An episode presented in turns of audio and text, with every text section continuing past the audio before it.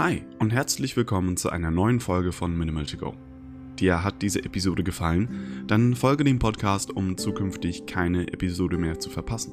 Du kannst mir auch deine Ideen, Wünsche, Anregungen oder Erfahrungen gerne per E-Mail an minimaltogo.podcast@gmail.com oder auf Instagram unter minimaltogo schicken. Ich wünsche dir viel Spaß bei der heutigen Folge.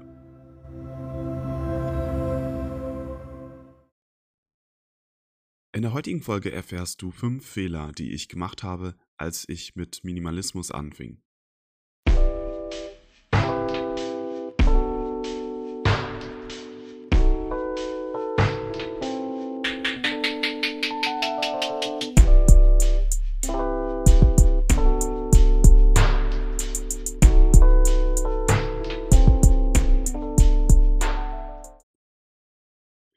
Damit auch ein herzliches Hallo und willkommen zu einer neuen Folge von Minimal to Go. In der heutigen Folge möchte ich dir erzählen, wie es mir persönlich am Anfang beim Minimalismus ging und habe fünf Fehler für dich zusammengesucht, die ich begangen habe, damit du sie nicht machen musst. Und los geht's schon mit Tipp Nummer 1. Denken, dass die Veränderung von heute auf morgen passiert. Warst du schon mal auf einer Diät? Hast du schon auf Nahrung verzichten müssen, was dir aber leider doch so sehr schmeckt? Dann wirst du wissen, wie schwer eine komplette Umstellung des Lebensstils sein kann. Und Minimalismus ist da keine Ausnahme. Wie so ziemlich jede Umstellung des eigenen Verhaltens ist auch die Umstellung auf ein geringeres Konsumverhalten nicht gerade ein Kinderspiel.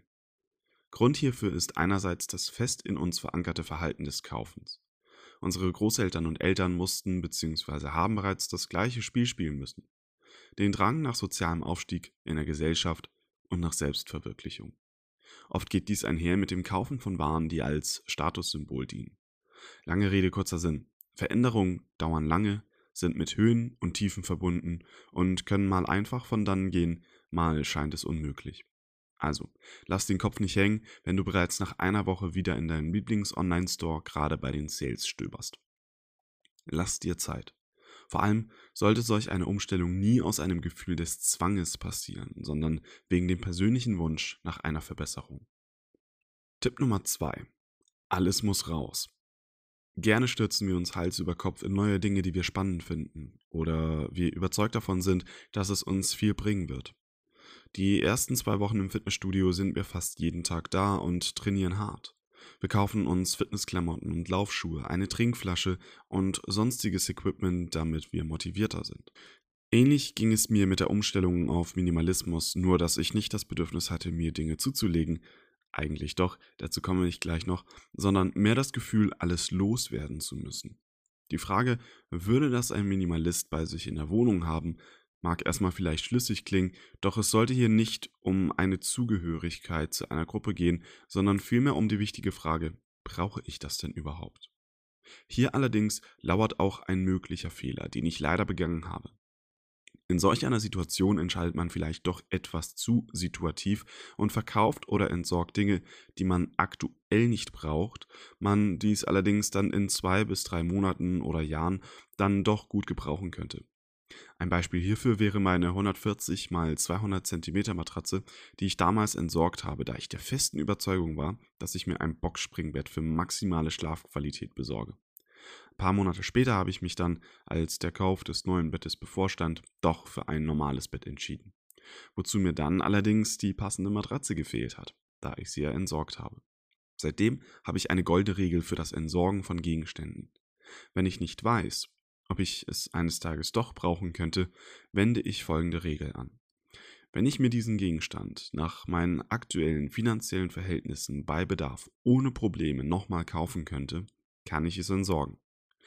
An dieser Stelle möchte ich anmerken, dass man hier bitte die Umwelt nicht aus dem Auge verlieren sollte. Diese Regel sollte wirklich nur bei Gegenständen angewendet werden, wo man sich überhaupt nicht sicher ist, ob man es eventuell doch nochmal gebrauchen könnte. Wenn klar ist, dass es in ein paar Monaten gebraucht wird, dann ist es für alle besser, wenn man es verstaut. Tipp Nummer 3. Ich muss dazugehören. Natürlich gibt es den minimalistischen Stil, sowohl in der Inneneinrichtung als auch im Fashion-Bereich. Du musst deine grüne, pinke oder graue Wand nicht weiß streichen oder dein bunt kariertes Sofa gegen etwas Schlichteres umtauschen. Du musst nicht dein Lieblingshemd mit den vielen bunten Farben und Motiven loswerden, weil es jetzt nicht mehr zu deinem Stil passt. Genauso musst du dir auch keine weißen und schwarzen T-Shirts zulegen, um dem minimalistischen Stil gerecht zu werden. Ich persönlich habe dies gemacht, allerdings nur, weil ich dadurch nicht mehr die Probleme morgens hatte zu entscheiden, was ich anziehen wollen würde. Diesen Fehler habe ich tatsächlich nicht gemacht, allerdings habe ich das Bedürfnis am Anfang verspürt, meine Wohnung umzukrempeln und Möbel auszutauschen. Dies wäre allerdings nicht der richtige Weg. Tipp Nummer 4. Nicht jeder will Minimalist werden. Natürlich möchte man, wenn man etwas Neues und Tolles für sich entdeckt hat, dies mit der Welt und vor allem mit Freunden und Familie teilen. Das ist alles schön und gut, doch der Spaß hört meiner Meinung nach auf, wenn man Menschen zwangshaft versucht, zu etwas zu konvertieren. Der Running Gag in der Fitnessbranche wäre hier zum Beispiel jemand, der mit CrossFit angefangen hat. CrossFit ist eine super Sache und macht einen Riesenspaß und ist abwechslungsreich und herausfordernd. Es ist eine Sache, Menschen davon zu erzählen, dass man angefangen hat, aber immer wieder auf das Thema zu kommen, wo eigentlich kein Bedarf besteht, ist einfach nur nervig für jemanden, den es einfach nicht so sehr interessiert.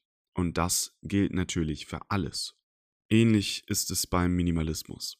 Es war und ist immer noch ein lebensveränderndes Erlebnis für mich und möchte gerne meine Erfahrungen nutzen, um Menschen da draußen helfen zu können. Doch ich versuche in privaten Gesprächen selten das Thema darauf zu lenken.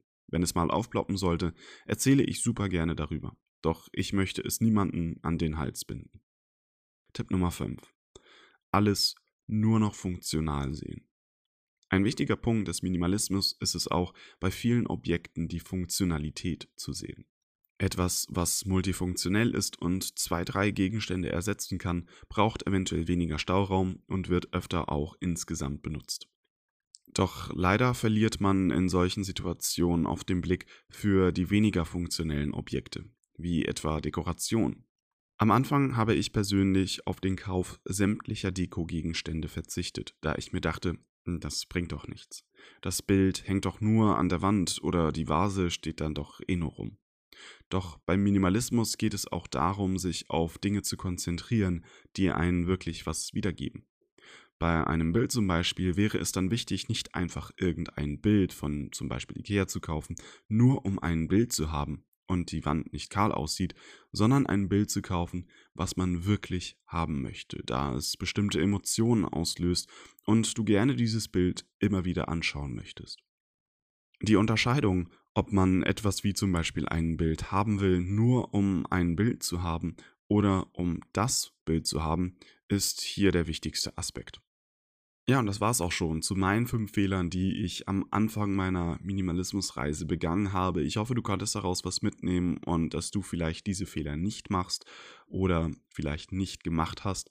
Und wenn ja, dann ist das auch nicht so schlimm und hast auch selber deine Erfahrungen mit dem Ganzen gemacht. Ich wünsche dir auf jeden Fall noch eine schöne Woche und ich würde sagen, wir hören uns beim nächsten Mal.